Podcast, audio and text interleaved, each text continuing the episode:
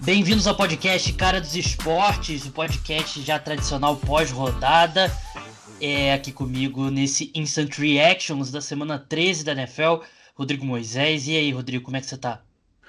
Tranquilo, Gabriel, semana 13 da NFL, semana marcada pela, pelo Thanksgiving, né? Pelo, pelo Dia de Ação de Graças. Aí, a, teve quinta-feira teve um monte de jogo para o pessoal assistir. E eu vou aproveitar esse clima uh, de Thanksgiving e perguntar: pelo que, que você é grato, Gabriel?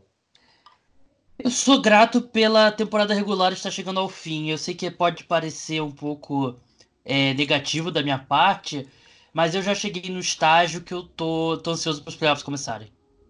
Hum. E você? Você está grato eu... pelo Floripa Ghosts? Eu sou grato, a gente está na final, a gente fez uma boa preparação o ano todo. Eu sou grato também pelo, pelo desempenho dos meus times esse ano, tirando Havaí. o Havaí, mas de resto eu acho que eu tive um bom ano, então sou grato pelo bom 2019 que eu tive. É, só antes da gente entrar no jogo, só dar um parabéns aí pro João Pessoa Spectros e pro Timbor Rex que vão fazer a, o Brasil Ball, né? Os dois times se classificaram para a final do, da elite do futebol americano nacional, né? Final do BFA. A final vai ser no dia 14. Mando do Timborex em Blumenau, né? É, Timbó, né? Eles jogam em Blumenau porque Blumenau é uma cidade maior que tem ali do lado, no Vale Itajaí. É, então o Rodrigo de Santa Catarina, claro que vai torcer pro time do estado dele. E por outro lado, eu vou torcer pro João Pessoa Spectros. Então, só para equilibrar aqui o podcast. Mas vamos entrar logo nos jogos. Vamos começar pelo grande jogo da semana 13, que era o confronto, confronto entre Baltimore Ravens e São Francisco 49ers. E os Ravens venceram por 20 a 17, debaixo de muita chuva. Um jogo que o ataque aéreo das duas equipes não funcionou nada. As duas equipes correram muito bem com a bola, mas nenhuma das duas equipes conseguiu é, passar bem a bola. Os Ravens controlaram mais o jogo no primeiro tempo os 49ers controlaram ali o terceiro quarto e metade do último quarto, até que os Ravens conseguiram uma campanha ali de seis minutos, que terminou com um field goal do Justin Tucker, field goal da vitória. Mas eu a, a impressão que eu tive, eu não sei se você teve a mesma, Rodrigo, é que apesar de serem times bem diferentes, são dois times que estão absolutamente no mesmo nível.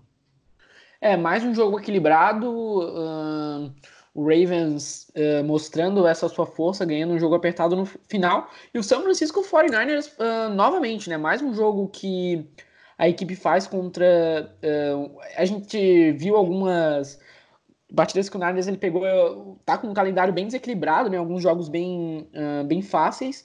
E pela segunda vez, a equipe pegando um adversário um pouco mais forte, como aconteceu com o Seahawks, e novamente perdendo no final, né? Então, assim, é, é, um time que tá 10-2, só tem duas derrotas na temporada. É um time que a defesa jogou super bem hoje.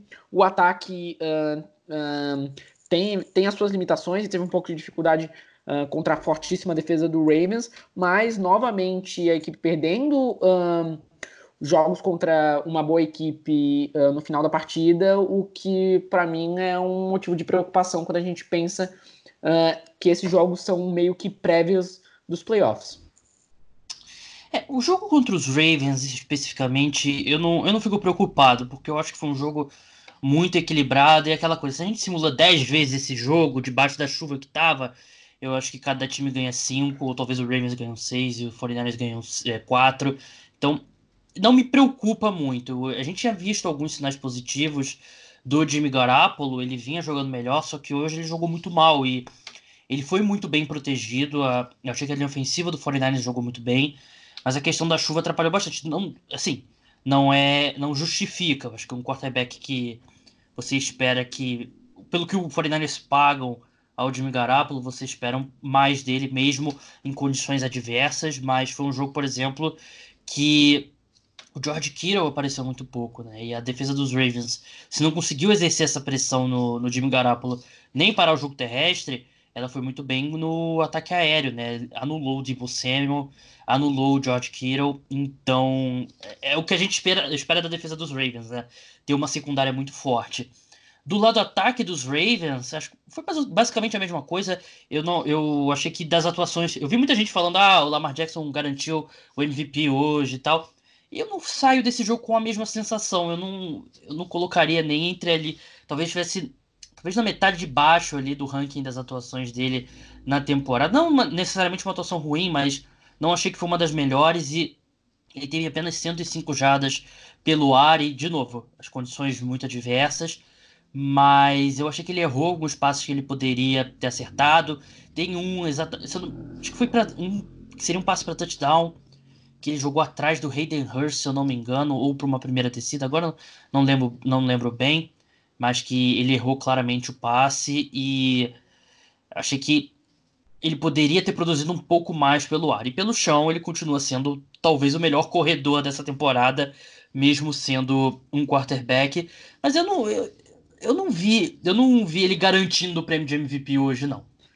É, é verdade. Até se a gente for lembrar, no jogo, com, na minha opinião, no jogo contra o, o 49ers também, o Russell Wilson, se a gente for comparar as duas exibições, o Russell Wilson teve. Foi muito mais decisivo uh, em sentido de ter que buscar um jogo uh, atrás e na, pro, e na prorrogação e tal. Eu acho que o Russell Wilson, por exemplo, teve uma atuação melhor que o que o Lamar Jackson um, hoje, né, jogando contra o Niners. Claro que era um outro contexto, é, o clima tava bom e tal, e, mas uma coisa que a gente falava foi como é, a gente elogia muito a linha defensiva do Niners, porque é muito talentosa e muito completa, mas uma coisa que a gente comentou durante o jogo, né, Gabriel, é como eles estavam mordendo esse read option do, do, Lamar Jackson de uma maneira que chegou até a ser ridícula, né? Antes do jogo eu tava vendo uma entrevista que o Eric Weddle deu, o safety do Rams, falando que é impressionante como o Lamar Jackson esconde bem a bola nesses read options e play action e tal, mas mesmo assim, uh, tu sabe que o Lamar Jackson é uma ameaça constante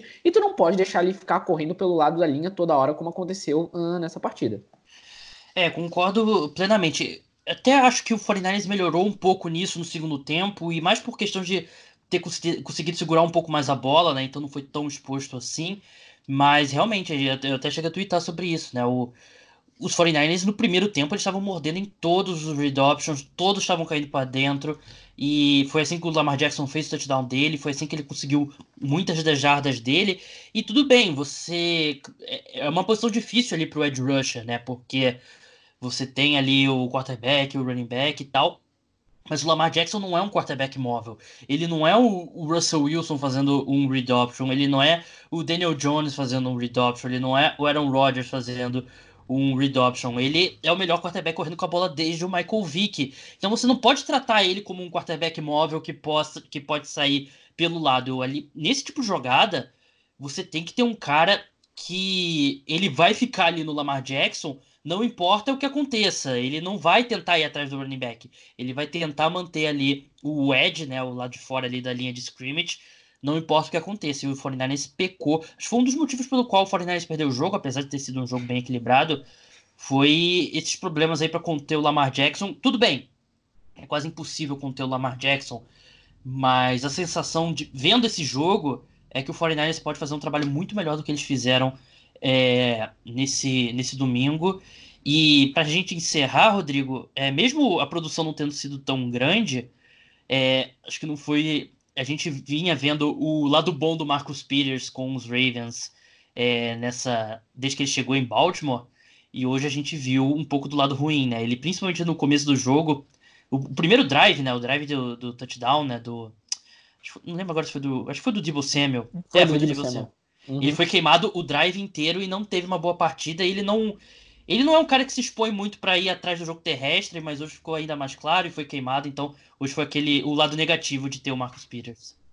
É, o Marcus Peters é aquele. Ele nunca foi um shutdown corner, né? Aquele cara que não deixa a bola ir na direção dele. Mas ele é um cara 880, né? Um cara que ele pode picar muitas bolas, mas também ele é muito queimado, ele é um cara muito agressivo e é um cobertor curto, né? Às vezes isso funciona, às vezes ele consegue sair do jogo uh, forçando turnovers, ou, ou às vezes ele é queimado. Um, essa foi uma ocasião que ele acabou não indo uh, tão bem, mas sorte dos Ravens que isso acabou não prejudicando a equipe. É verdade, mas um, no geral uma boa atuação da defesa dos Ravens e os Ravens aí continuam mais vivos do que nunca na briga pela seed número 1 um da AFC. Vamos seguir agora para Cleveland Browns e Pittsburgh Steelers, o jogo da revanche daquela briga generalizada da última partida e deu Steelers. Steelers venceu por 20 a 13 com um quarterback novo, Devlin Hodges, e do lado do Cleveland Browns, é, mais dos mesmos problemas, o Odell Beckham muito apagado, o Jarvis Landry vem jogando melhor, mas é, a gente é, é a história da vida do, do Jarvis Landry na NFL, né? Isso a gente já discutiu anos e anos e anos, que você, é difícil você, você ter um wide receiver no slot sendo seu principal wide receiver e o impacto que isso gera em campo não é a mesma coisa que ter um wide receiver do lado de fora dominante e ele teve seis recepções para 76 jardas e o impacto não foi tão grande assim. E os Steelers continuam vencendo apostando na sua forte defesa e assim, o Cleveland Browns, mais uma vez aí, é um, um jogo que dava para ter vencido. Eles falaram pra caramba ao longo da semana, o, o Freddy Kitchens usou camisa falando que o Steelers começou a briga e tal. E você não pode falar tanto assim e depois perder pro quarter, terceiro quarterback do seu rival, né? Não, não dá. E assim, é bizarro. Se a gente for olhar o ataque do, do Steelers, é Devin Hodges, Benny Snell Jr., um, James Washington tá ok, mas Tevin Jones. Sério, são caras que se tu, tu vê na rua, tu não sabe quem é. É, é. é, bizarro, assim. O time dos Steelers, talvez. É difícil tu achar um, um, corpo de skill positions e um ataque em geral, com exceção da linha ofensiva, uh, tão limitado contra os Steelers, mas a defesa segue garantindo. O Baker Mayfield jogou muito mal hoje. Uh, muito problema com. A linha ofensiva do Browns não existe. Uh, é bizarro, né? Porque às vezes o, uh, o snap vinha, o Baker Mayfield terminava o dropback e era o Bud Dupree de um lado o TJ Watt do outro, cercando ele.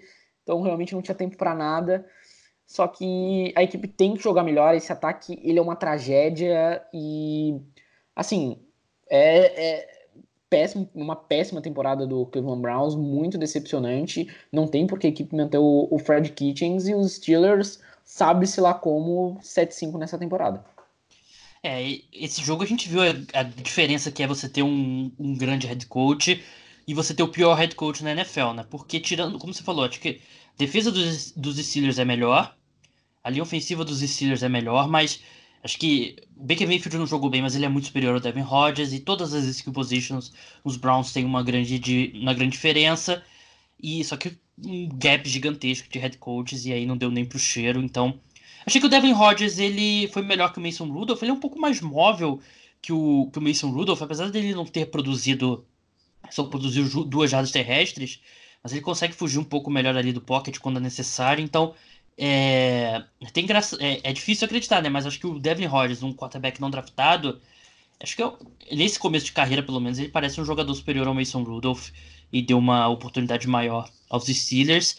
E, e Steelers agora que continuam, eles estão, estariam nos playoffs nesse momento. E é, é, é o que você falou, Rodrigo, é, é, inacreditável mesmo. Acho que acho que a gente tinha que lembrar um pouco do Mike Tomlin quando a gente fala de candidatos a Coach of the Year. É verdade, ainda mais pela quantidade de problemas que ele teve. Começou o ano com o Big Ben, depois foi Mason Rudolph e, e Devin Hodges e problemas na posição e não tá com seus melhores jogadores. Não tem James Conner, não tem Juju. É, é, e ele tá se virando, tá mantendo o Steelers vivo. Então, uh, o Steelers deu muito bem na troca pelo Minka Fitzpatrick. Então, uh, acho que o, o, Mike Tomlin ele tem, ele tem bastante crédito aí, quando a gente for falar uh, nessa discussão. É, o, o Minka Fitzpatrick ele é um, é um candidato a Defensive Player of the Year nesse momento. E eu continuo achando que no momento da troca, que é você avalia a troca quando ela acontece, né? Depois é é, você não tem como apostar que o, o Minka Fitzpatrick vai se tornar um candidato a Defensive Player of the Year. Mas eu achei que foi arriscada a troca, foi muito arriscada na época, mas tá dando certo, né? Ele hoje, para mim, não sei, eu acho que eu só colocaria ele atrás do, do Jamal Adams no ranking de safeties da NFL. É, talvez eu acho o Minka Fitzpatrick até um pouco mais completo quando a gente fala de uh, de tipo um, é um cara que ele faz mais coisas no campo, né? O Jamal Adams é aquele safety que joga mais perto do box, só que ele é muito dominante fazendo isso. Talvez o Minka Fitzpatrick ele faça outras coisas, então acho que é um pouco de estilo de qual jogador você quer para posição. Mas na época também uma coisa que a gente questionava bastante é que primeiro o Minka Fitzpatrick ele ficava um pouco escondido lá no Dolphins, né? A gente talvez não via o quão bom ele é. E o e também a gente esperava que os Steelers fossem ter um, um pique top 10, talvez top 5, né? Pela situação da franquia naquele momento. E, na verdade, um time que vai ter uma escolha bem alta, então essa, essa primeira rodada aí que o Dolphins ganhou, bem possivelmente vai estar entre as um, 12. De 20 para baixo. É, bem possível que isso aconteça, então valeu a pena, porque dificilmente tu vai achar um cara uh, fora do top 20 melhor que o Minka Fitzpatrick. Pelo menos nesse é, momento. É, o risco de dela ter sido um top 10 ou quem sabe top 5, ainda mais com a lesão com a lesão do Big Ben, né? Era grande, mas acabou dando tudo certo para os Steelers. Vamos avançar agora para Tennessee Titans e Indianapolis Colts. Os Titans que, sem, acho que sem muito alarde até, tem uma das maiores freguesias aí entre rivais de divisão para os Colts na NFL. Os últimos, os últimos 17 jogos, essa foi apenas a terceira vitória dos Titans contra os Colts. E venceram com autoridade, venceram dominando os Colts, principalmente no segundo tempo. O Ryan Tannehill continua naquele estilo bem Ryan Tannehill, 17 22 passes, 182 jardas, 2 touchdowns e ele ele tá arriscando mais do que na época dele dos Dolphins e mas ainda assim é um quarterback conservador, foi muito pressionado nesse jogo, foram seis sacks é, sofridos contra os Colts e mesmo assim ele só ele sofreu um fumble, mas não lançou nenhuma interceptação. O Derrick Henry começou o jogo mal, sofreu um fumble logo de cara mas terminou o jogo com 149 jardas, um touchdown. E os Colts jogaram muito mal no ataque, foram duas interceptações do, do Jacob Brissett e o ataque terrestre não encaixou, como já encaixou em alguns momentos da, da temporada, né? Sofrendo aí sem o Marlon Mack. E, e, assim, a situação do corpo de skill positions dos Colts é desesperadora, né? O principal recebedor da equipe hoje foi o Zach Pascal e Jack Doyle e também um jogador chamado Marcus Johnson, que eu não faço a menor ideia quem ah, é, seja. Esse cara é genérico do Madden. Não, inventou, né? Aquele que, que vem, né? Então, enfim, esse eu nunca ouvi falar na minha vida. Mas aí, os Titans, que não tem nada com isso, venceram e se aproveitaram aí é, dos Colts ali no momento ruim na temporada. E vamos começar falando pela. Acho que, que o pessoal quer mais saber desse jogo, Rodrigo. A Davinatieri, ele errou três field goals nesse jogo. Mas a gente tem que absolver ele porque o primeiro foi de 55 jardas. Aliás, o segundo foi de 55 jardas. Então acho que para qualquer kicker é complicado você acertar um field goal de 55 jardas. É... O... Os outros dois foram bloqueados, né? E pô, o cara já tá numa situação dessa. E o time de field goals dos Colts também deixa dois field goals serem bloqueados. Acho que os caras também não estão ajudando o veteranaço Adel Vinatieri. É, mas também será que. Eu fico perguntando, pô, será que a culpa também não é um pouco dele? Ele demorou para chegar na bola? Não sei, só especulando, né? O Adam Vinatieri aí. Mas, é, eu, eu assim, depois de tanto. É, só que a gente já consegue ver que o Adam Vinatieri tá com dificuldades e tá na hora do. Assim, isso chega um momento que vai atrapalhar os Colts. E acho que esse momento já chegou. Então, tudo bem, o Adam Vinatieri é um dos melhores kickers de todos os tempos, se não o. Mas chega um momento que tá na hora de seguir adiante, porque isso pode uh, atrapalhar os Colts, ainda mais kicker, que é uma posição que tu consegue trocar com certa tranquilidade aí durante a temporada, né? Mas uma coisa que eu queria falar sobre esse jogo, é para mim, a, tu falou sobre o estilo de jogo do Ryan Tannehill ser conservador, só que assim, funciona, né? É, é um estilo de jogo limitado, mas funciona e eu acho que o Jacob Brissett, o, o, Frank Wright devia ter, fazer um pouco mais isso com o Jacob Brissett, ainda mais considerando o, o, o corpo de skill positions que a equipe tem agora, porque a gente vê que o, o Jacob Brissett, quando ele tenta arriscar, ele se complica muito, né? Ele deu um passe uma hora que era ele correndo para um lado, passando para o outro, dando um stiff arm num defensor do Titans. É, não dá, né? Então, é, eu acho que é, talvez esse acho que o Jacob Brissett é um cara que ele uh, consegue manejar bem o jogo, ele tem uh, as suas virtudes, mas eu acho que ele o, o Frank Hart precisa dar esse step back aí, precisa andar uma mudada nesse estilo de jogo para tentar fazer o, o Colts ainda brigar por alguma coisa na temporada, porque essa divisão ela, é, ela ainda tá ela ainda tá bem apertada. É, o, o Jacob Brissett ele tá sendo bastante exposto aí, né? Desde que ele voltou da lesão, ele não vem jogando bem.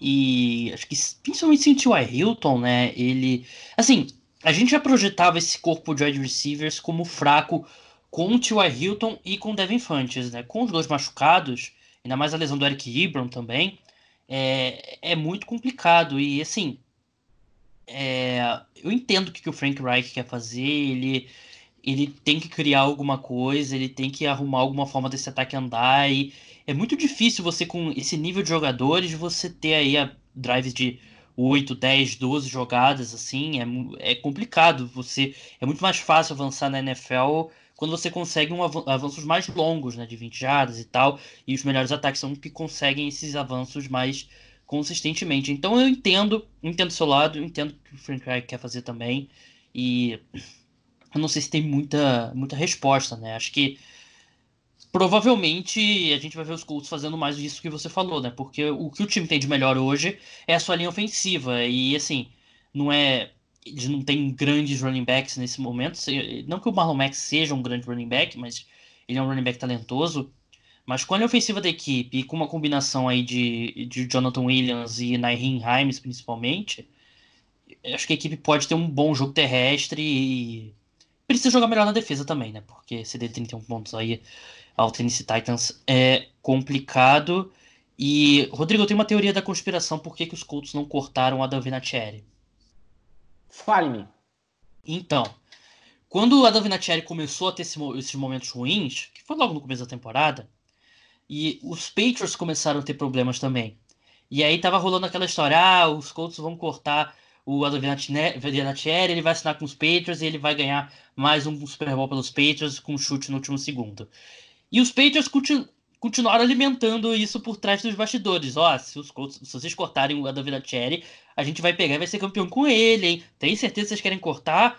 Isso entrou na mente dos Colts e eles não estão cortando o Adam Vinatieri para não ajudar os Patriots. Mas na verdade os Patriots só querem que os Colts continuem com o Adam Vinatieri para continuar custando jogos aos Colts como vingança pelo Deflate Gate. De uma escala de 0 a 10, quando o quão precisa você acha que essa é a minha teoria da conspiração? Eu daria 9.5.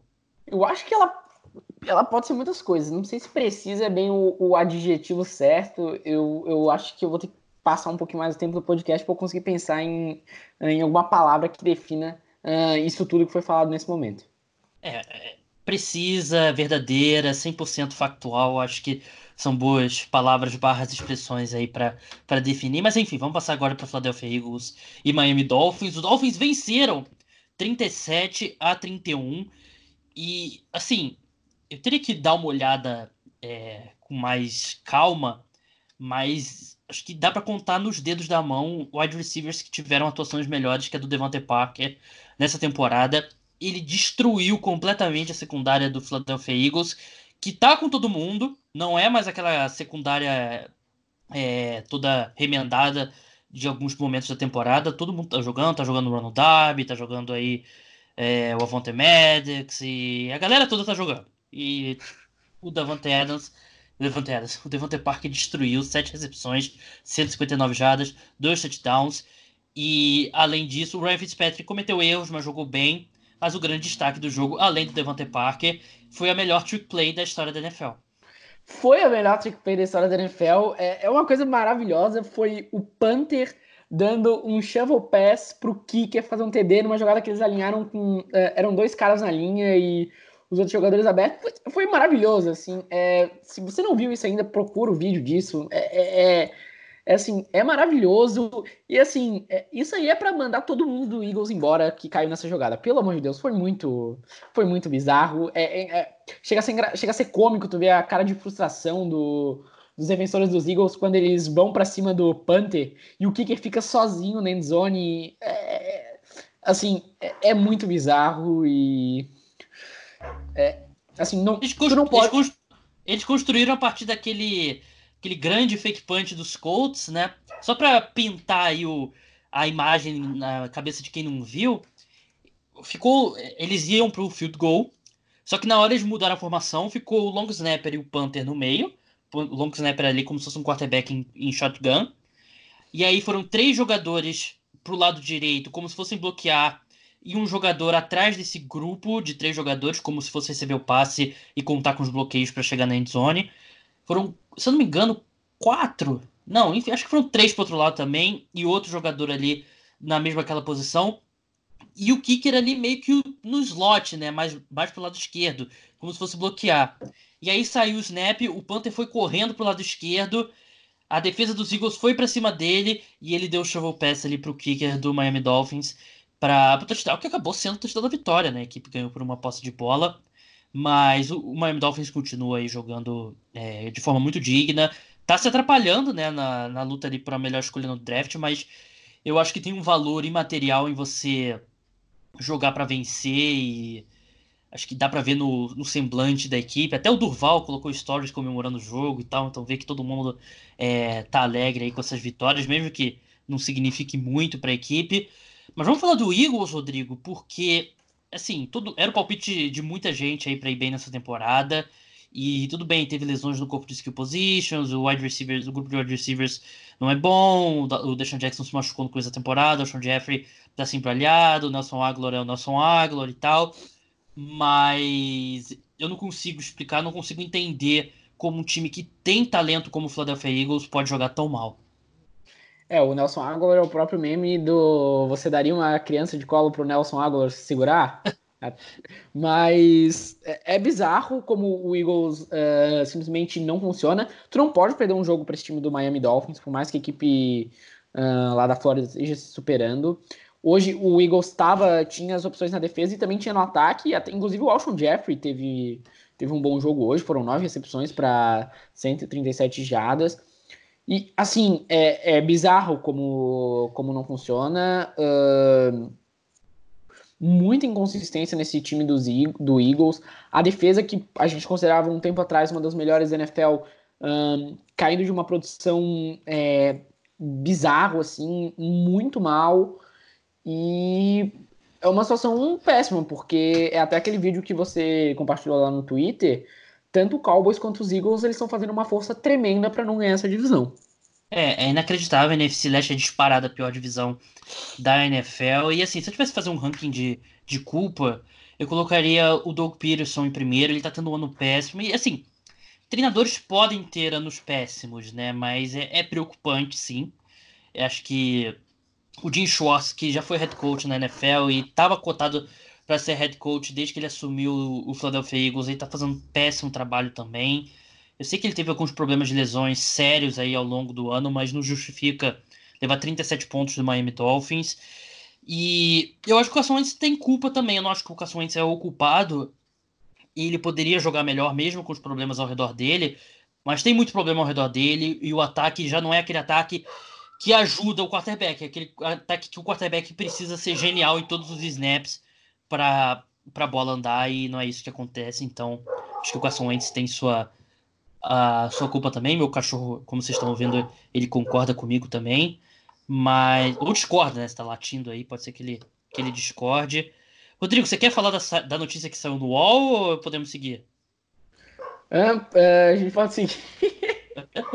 Eu, a gente saiu uma notícia muito legal sobre. Quer dizer, muito legal não. Uma notícia curiosa aí sobre o, Palmeiras e o Dudu. Mas, enfim, vamos seguir em frente aqui. É, Jets e Bengals. Bengals não vão terminar 0-16, derrotaram os Jets por 22 a 6 e é, assim, muita gente estava começando a andar para trás assim no, nas críticas ao Adam Case e eu, eu permaneci ali corajoso, sabendo que é, foi a decisão errada dos Jets a, a garantia da, da permanência do Adam até pro ano que vem. E eu estava certo, porque você perder para esse time do Bengals é inacreditável. E bom para o Andy Dalton, Rodrigo, porque o Andy Dalton, eu acho que é um cara que ele é criticado muito mais do que deveria. Ele foi para o banco, ele voltou, jogou bem e carregou esse time que não, não tem linha ofensiva, que tem muito problema no, em todos os setores. Carregou esse time a vitória, então parabéns para o Dalton. Infelizmente, deve ser uma das principais vitórias da carreira dele, né? O que é um pouco triste mas parabéns, Andy Dalton, por jogar aí com, com caráter, com hombridade e levar seu time aí, evitar seu time consigo 0-16.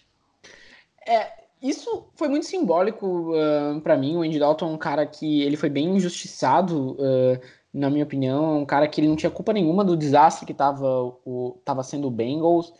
E, uh, e hoje ele jogou muito bem, hoje ele conseguiu ganhar o jogo, né? Diferentemente do, do Sandarnold. Então, assim, é, é uma, uma vitória que a gente tem que, tem que parabenizar. O Bengals é um time que ele tem alguns nomes interessantes, alguns jogadores que podem render. Eu acho que, inclusive, é uma equipe que pode até capitalizar esses jogadores como boas peças de troca para ajudar na reconstrução, porque falta muita profundidade para esse time. Então tem o Carlos Dunlap, que está jogando bem ainda, tem o Gino Atkins, esse já deu uma, uma recuada, mas ainda é um bom valor. Tem o AJ Green, que não entrou em campo novamente, uh, mas assim, é um time que, por exemplo, pode se dar. Eu não acho que o principal problema da equipe seja quarterback. Talvez a equipe queira um, um novo QB para recomeçar, mas é um time que ainda, por exemplo, feito isso, ainda capitalizaria alguma coisa em cima do, do Andy Dalton, né? E esse Jets, assim, é, é uma tragédia, é uma vergonha. É o time não sabe usar o Le'Veon Bell. Uh, o Sandarnold toma decisões muito ruins. É, é um time que parece que não, não quer jogar. É uma situação muito muito ruim, assim, é, é uma das, pra mim, é uma das grandes decepções da temporada, o Jets, eu coloquei a equipe num hype que hoje eu vejo que não deveria, mas, assim, é, para mim, mesmo, mesmo eu exagerando nas expectativas, não é um time que era para estar tá tão mal assim. É, um time que tava aquele, aquele clima lá de run the table, né, que nem o Aaron Rodgers falou alguns anos atrás, né, e já morreu pelo já morreu no caminho. E Sendarno de 5 jardas por passo completo é, é ridículo e quer dizer, por passo tentado, né, então não vai chegar a lugar nenhum dessa forma. Vamos seguir em frente, um jogo que a gente não precisa falar muito, que Green Bay Packers derrotou o New York Giants por 31 a 13. Uma péssima atuação do Daniel Jones, lançou três interceptações, é, chegou a chegou sobre um fumble, mas que a equipe recuperou. O jogo debaixo de muita neve e acho que vai ter muita gente voltando aí a bandwagon do, do Green Bay Packers, mas eu não sei o quanto a equipe pode comemorar de um jogo que eles venceram por 18 pontos, um adversário que tem um quarterback rookie que lançou três interceptações e que não fez nada. Eu nada que os Packers me fizer, fizeram hoje me encheu os olhos e, para ser bem sincero, nada que os Packers fizeram nessa temporada até agora me fazem acreditar que esse time tem condições de brigar com os melhores times da NFL. É, um 9-3 bem complicado uh, do Packers, não é um time que a, que a gente enche tantos olhos assim, eu concordo com você, mas eu acho que assim, tem jogos que a equipe precisa fazer o suficiente, né? E a todo momento a equipe fez uh, o suficiente, a equipe teve no controle do jogo, tá certo, teve uma hora que tava 17 a 13 e aí deu uma assustada, mas quando precisou o Packers uh, uh, venceu, eu acho que tinha também o, o complicador da, no da neve, uh, nesse. É que os Packers não estão acostumados, né? Quase não leva em Green Bay. Ah, mas assim ainda é difícil, né? Porém. Assim, sobre, antes que eu receba algum reply, é, o pessoal tô, pode estar tá me acusando aqui de, de, ser, de ser clubista, de ter irritado com os Packers porque derrotaram os Giants e tal. Mas isso, assim, quem me conhece sabe. Eu, Rodrigo, eu sou, eu sou clubista, eu sou. Eu sou fanático dos Giants? Não sou. É. O Rodrigo também não ajuda. Mas eu, eu, eu não sou. Não, brincadeira. Eu não sou, não é, eu, não, eu não sou nada fanático. Então os Packers vencerem os Giants não me dizem nada. Então. Mas eu já é um time que. Acho que nenhum momento da temporada me, me conquistou de, de vez e os rankings ali dessa equipe no ataque, na defesa, não, não me convencem muito. E até acho que a maioria dos torcedores dos Packers que eu conheço é, é bem racional em, quanto ao seu time, sabe das suas limitações e do que faz de bem, mas sim, eu tive que tem um calendário fácil pela frente ainda, então tem tem condições aí de continuar brigando por um bye, mas eu não não me convence, eu acho que esse ataque, eu não sei, não, não evoluiu tanto em relação ao Mike McCarthy como eu gostaria de ver aí com o Matt LaFleur. E os Giants uma tragédia, um péssimo time, talvez a pior defesa da NFL um ataque que ninguém consegue fazer nada e o Daniel Jones eh, até agora ele vai ser superestimado ao longo do off-season, mas ele não, não fez nada para provar que, é, que tem chance de ser um franchise quarterback. Isso, na minha humilde opinião, você pode discordar. Seguindo em frente agora, Carolina Panthers e Washington Redskins.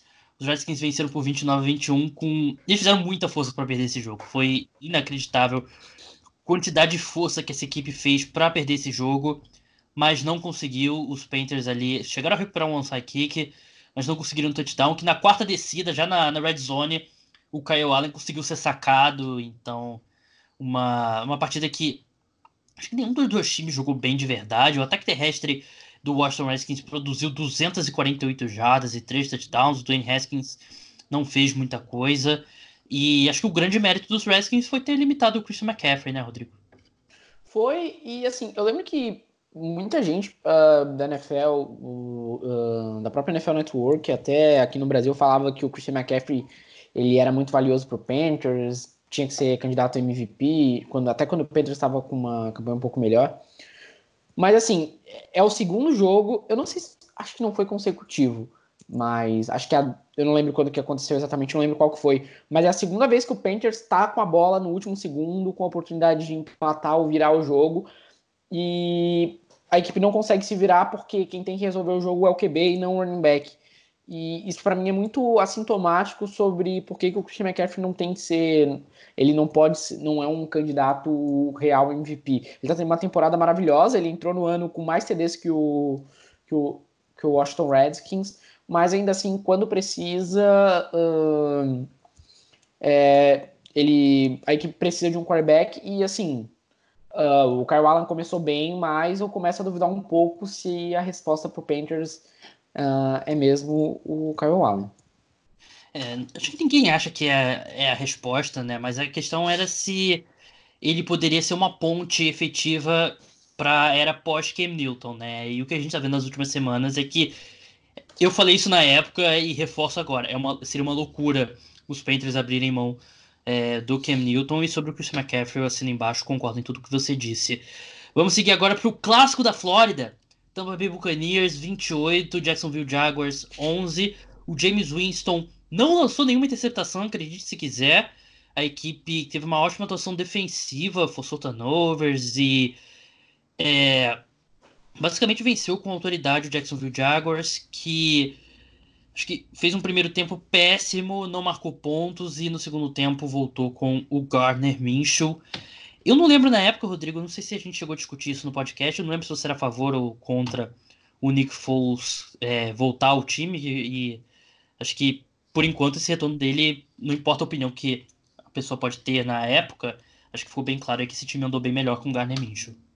É, andou, né? Acho também é que teve uma situação muito complicada que foi o, o pior jogo do Garner Minshew, né? Foi aquele que ele teve quatro ou cinco turnovers. E aí foi quando o Nick Foles estava disponível e. Foi em Londres, ah, né? É, e a divisão ainda estava aberta, o Jacksonville Jaguars ainda podia chegar.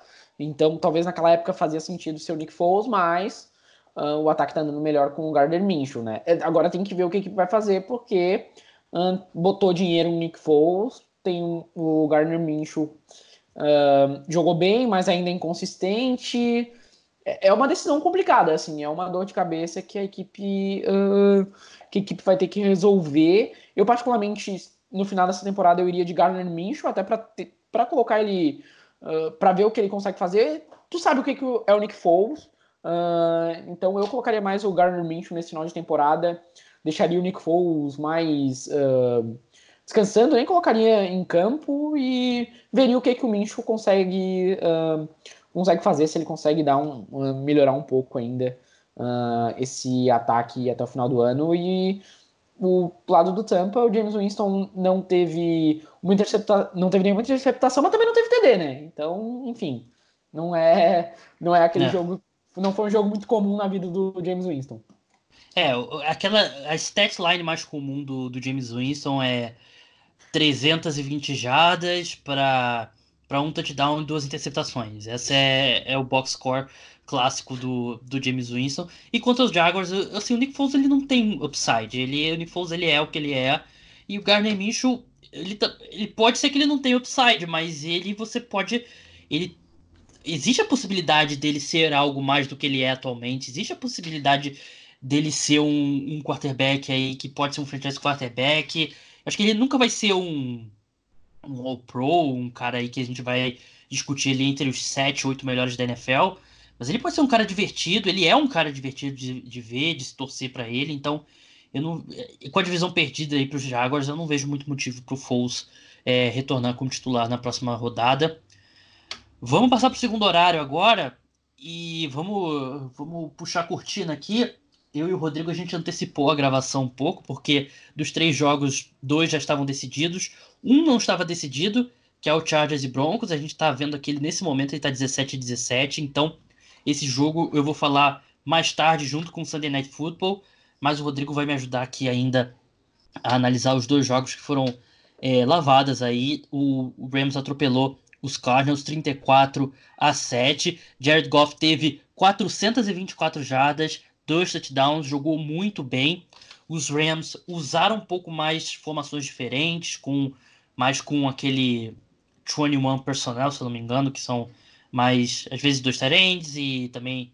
Eu, eu, não sei, eu não lembro agora qual que é o 12 e qual que é o 21. Eu não lembro qual. Acho que o primeiro número é de running back, então seria o 21 isso. com dois running backs e 12 com dois terentes. Acho que é isso.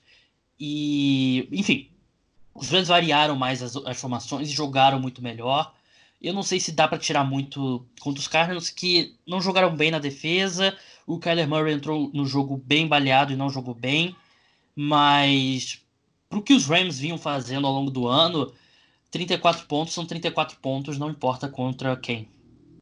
É, lembrou um pouco mais aquele Rams do ano passado, né? Que pegava um adversário ruim e ganhava. É, é isso que a equipe tem que fazer. É o, é, é o Rams, é o você não fez mais que a sua obrigação, né? E a equipe fez, ganhou um jogo que tinha que ganhar contra o adversário fraco na divisão, conseguiu pontuar bem, conseguiu fazer o, uh, o ataque render e, assim, o Rams é um time que tá brigando aí pro playoffs e essa vitória é importante para colocar a equipe de volta nos trilhos. Vamos passar agora para Kansas City Chiefs e Oakland Raiders. Faltam nove minutos para esse jogo acabar ainda, então eu vou falar o placar que está agora, 31 a 3, mas provavelmente não vai ser o placar que vai terminar. Um jogo que, assim, o ataque dos Chiefs não parece estar tá clicando, né? Tudo tá jogando bem, mas não espetacular. Mas a defesa vem jogando melhor, jogou muito bem contra os Raiders, que eles por si só cometeram muitos erros e acho que tem dois lados. Acho que o lado do copo meio cheio, né, é elogiar a defesa dos Chiefs, que cedeu 104 jardas terrestres ao Josh Jacobs, mas que foram não, não serviram de nada e é, acho que você vive com um running back recebendo, passando das jardas pelo chão, mas acho que esse é o lado meio cheio, na defesa dos Chiefs jogando melhor. E o copo meio vazio é que o ataque dos Chiefs é, não tá clicando como a gente já viu clicar, mas ainda assim eu acho que nesse copo vazio tem o copo cheio, que são todos esses jogadores principais, Patrick Mahomes, Eric Hill, o Sammy Watkins, todos eles chegaram a se machucar em algum momento, então tem tempo ainda para essa equipe jogar o seu melhor futebol americano. Então, assim, a vitória não foi espetacular, mas uma vitória de dentro de divisão que, assim, os Raiders ainda sonhavam, talvez ali com dificultar a divisão ali com os Chiefs, mas agora os Chiefs encaminharam a, a divisão e agora tem que só focar em jogar melhor para chegar nos playoffs jogando bem. É isso que foi. É bizarro, né? Eu olhei o jogo e eu vi o Raiders 6-5 e o Chiefs 7-4 e eu fiquei pensando, poxa, o Raiders pode empatar com, com os Chiefs. Né? Verdade. Né? Mas são times, assim, até se a gente for olhar, por exemplo, o saldo de pontos é bizarro, né? O time do, do Raiders, ele não é. Ele não jogou bem durante a temporada. Assim, eu ouso dizer que o próprio time do Broncos é, para mim, eu acho que jogou melhor esse ano que o Raiders, sei lá como o Raiders tá 6-5 e o Broncos tá tão mal. Uh, e um jogo muito ruim do ataque do Raiders, a defesa continua com aquele problema, né? Que até a gente falou um tempo atrás sobre, sobre o Khalil Mack, era uma defesa que o, o Gruden era um gênio, porque a defesa já era ruim sem o, o, com o Khalil Mack, agora é ruim sem o Khalil Mack, mas com duas picks de primeira rodada, né? É e, verdade. E o ataque dos Chiefs, acho que pode engrenar um pouco mais, só que, de novo, para mim é aquilo. Uh, quando tu tá mal, às vezes tu tem que fazer o suficiente. Então, não se complicou no jogo dos Raiders, uma situação até similar com a do, dos Packers contra o Giants. Pegou um time que era muito, era muito inferior, uh, venceu com tranquilidade, não fez uma atuação de encher os olhos, mas não é isso que precisa, é importante para retomar confiança. E aí, quando for um jogo que realmente uh, seja mais disputado, aí sim a gente tem que ver esses jogadores jogando melhor, mas acho que nesse momento uh, tá de bom tamanho para os Chiefs. Rodrigo, muito obrigado pela participação e até a próxima. Fala, Gabriel, até a próxima. Muito obrigado, Rodrigo. Vamos passar agora para o último jogo do segundo horário, antes de entrar no Sunday Night Football, que foi a vitória do Denver Broncos para cima do Los Angeles Chargers. Eu estou falando muito bem hoje. 23 a 20 e os Chargers encontraram uma nova forma de perder o jogo de forma dolorosa. É inacreditável o que essa franquia faz e Foi um jogo que os Broncos saíram na frente, os Chargers conseguiram ali equilibrar o jogo, o jogo foi 17 a 10 no, no intervalo. Os Chargers marcaram 10 pontos ali no, no, último quarto, empataram o jogo 20 a 20, depois de uma recepção incrível do, do Mike Williams e os Broncos receberam a bola de volta com, se não me engano, 20 segundos para o jogo acabar. O Drew Locke arriscou uma bomba ali pro, pro Cortland Sutton. É, foi pro Cortland Sutton que teve um grande jogo. E a única coisa que. Acho que era menos de 20 segundos. A única coisa que os, os Chargers não podiam fazer era cometer uma interferência. E o que acontece? Os Chargers cometeram uma interferência. O Casey Hayward fez uma interferência clara até para cima do Cortland Sutton. A arbitragem marcou e colocou os Broncos em condições de chutar um field goal. Que o Brandon McManus chutou e deu a vitória para a equipe por 23 a 20. E assim, inacreditável que os Chargers conseguem fazer. É muito doloroso para a torcida. E não dá nem para dizer que ah, é, é mandinga, é macumba do, de San Diego. Porque isso já acontecia muito antes da equipe se mudar de San Diego para Los Angeles. Já aconte, aconteceu muito em San Diego. E os Broncos vencem o jogo. Assim, os Broncos não precisam se desculpar porque eles estiveram muito no, no lado oposto desse não necessariamente com esses requintes de crueldade, né? Mas perderam muitos jogos próximos aí nesse, nessa temporada até agora. Estão 4 e 8, mas se você simula a temporada de novo, acho que esses, esse Broncos podia estar tá 6 e 6 ou até 7 5 ou 5 7. Mas venceu o jogo, Drew Locke, ele começou o jogo melhor do que ele terminou. Não foi uma atuação fantástica, ele teve 18 de 28 passes, 134 jardas, 2 touchdowns, uma interceptação, apenas 4,8 jardas por passe completo, que é muito baixo. Mas eu acho que também não foi desastrosa. Achei que para um rookie que saiu da injury reserve literalmente essa semana e fez seu primeiro jogo na NFL, acho que é aceitável. Vamos ver como é que ele se desenvolve até o resto da temporada. E ele vai ter esse resto da temporada para para jogar e ter algumas repetições é importantes para o desenvolvimento dele.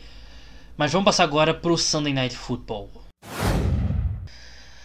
Uau, quem diria, hein? Houston Texans passou com facilidade pelo New England Patriots com um show do Deshaun Watson, um show da defesa do Houston Texans também. Tudo bem que o ataque do New England Patriots não representa um grande desafio atualmente, mas mesmo assim a equipe fez um, teve um excelente plano de jogo que era é, limitar o Edelman e fazer com que os outros jogadores ali basicamente aquela coisa do que os Patriots fazem, né, de ah, eu vou tirar seu principal, o que o outro time faz de melhor e deixar os outros jogadores vencerem o jogo. E a equipe em geral fez um ótimo trabalho com o Edelman. Ele terminou, ele teve um número de jardas altas, mas teve aquela recepção longa de, de 44, mas tirando isso, a média dele por recepção foi bem baixa. E você sobrou o Jacoby Myers, e o Nakil Harris, e o Philip Dorset, o Mohamed Sanu. E nenhum deles conseguem fazer nada, né? E não conseguiriam, não conseguiam fazer nada ao longo da temporada, não conseguiram fazer nada nesse domingo. E acho que já é, quer dizer, já passou do ponto de preocupação, porque eu sinceramente não, não vejo, não sei qual ajuste que os Patriots podem fazer para esse ataque ser pelo menos mediano hoje na, no restante da temporada, porque o ataque tem muitos problemas. Essa versão, eu já falei aqui várias vezes, essa versão atual, eu vejo grandes quarterbacks, eu acho que eles conseguem é, mascarar problemas. Eles te dão o, o grande quarterback, o que está ali na elite da elite ele dá uma margem de erro maior no ataque porque ele compensa, ele consegue criar, ele consegue ele consegue compensar é, falta de talento ao redor dele, ele consegue elevar o nível dos seus companheiros, uh, dos seus companheiros de ataque. E o Tom Brady hoje, nesse estágio da carreira, ele não é esse quarterback. Ele é um quarterback que eu não acho que ele é péssimo, não acho que ele é, nem é ruim. Eu acho que ele é um quarterback hoje que ele precisa que tudo funcione perfeitamente ao redor dele e não tá funcionando. Acho que o ataque terrestre teve até alguns momentos que andou bem, mas os Patriots logo largaram dele e segundo tempo todo a equipe atrás do placar, a gente viu bastante o James White em campo. Ali a ofensiva não foi perfeita, mas eu colocar a culpa no, desse desempenho da, dos problemas na proteção também não, não vejo que. É, assim, é parte. É parte do desse quebra-cabeça, mas eu não. Eu não acho que, ah, os Patriots também com essa linha ofensiva, não dá para fazer nada. Não acho que esse é o caso. E o corpo de wide receivers é péssimo. Tirando o Edelman, ninguém consegue fazer nenhuma jogada. E aí você fica dependendo de passes curtos pro James White. E assim, ele teve os dois touchdowns, mas em geral, acho que o ele produziu um pouco mais do que você ficaria confortável, mas ainda assim os Texans ele seguraram de tal forma que o James White não não não arruinou o jogo. Acho que eles limitaram o James White. Se vive o James, com o James White tendo aí uma, menos de 9 jardas por recepção. Então, é, vamos falar do Texans um pouco, porque no, é, é, a tendência a falar dos Patriots, mas os Texans merecem crédito. Fizeram uma grande partida num jogo importante de prime time. É uma partida que se eles perdem, eles perdem o controle da divisão, que os Titans vêm muito bem. Mas para mim foi o show do Deshaun Watson e ele teve é, teve três touchdowns e teve aquele touchdown que ele basicamente recebeu um passe né, do, do DeAndre Hopkins numa, numa chamada ali bem criativa dos Texans. E a defesa, como eu falei, a defesa foi perfeita. Então, atuação muito positiva dos Texans e muitos motivos para ficar preocupado para o torcedor dos Patriots. E é isso, esse foi o podcast pós-rodada. Muito obrigado a todos que escutaram. Não esqueça de deixar a avaliação lá no iTunes, você que escuta pelo seu iPhone, é só deixar lá 5 estrelas e um comentário elogiando. Ajuda o podcast Cara dos Esportes a subir nos rankings. Então é isso, o podcast volta aí de terça para quarta. Até lá, tchau!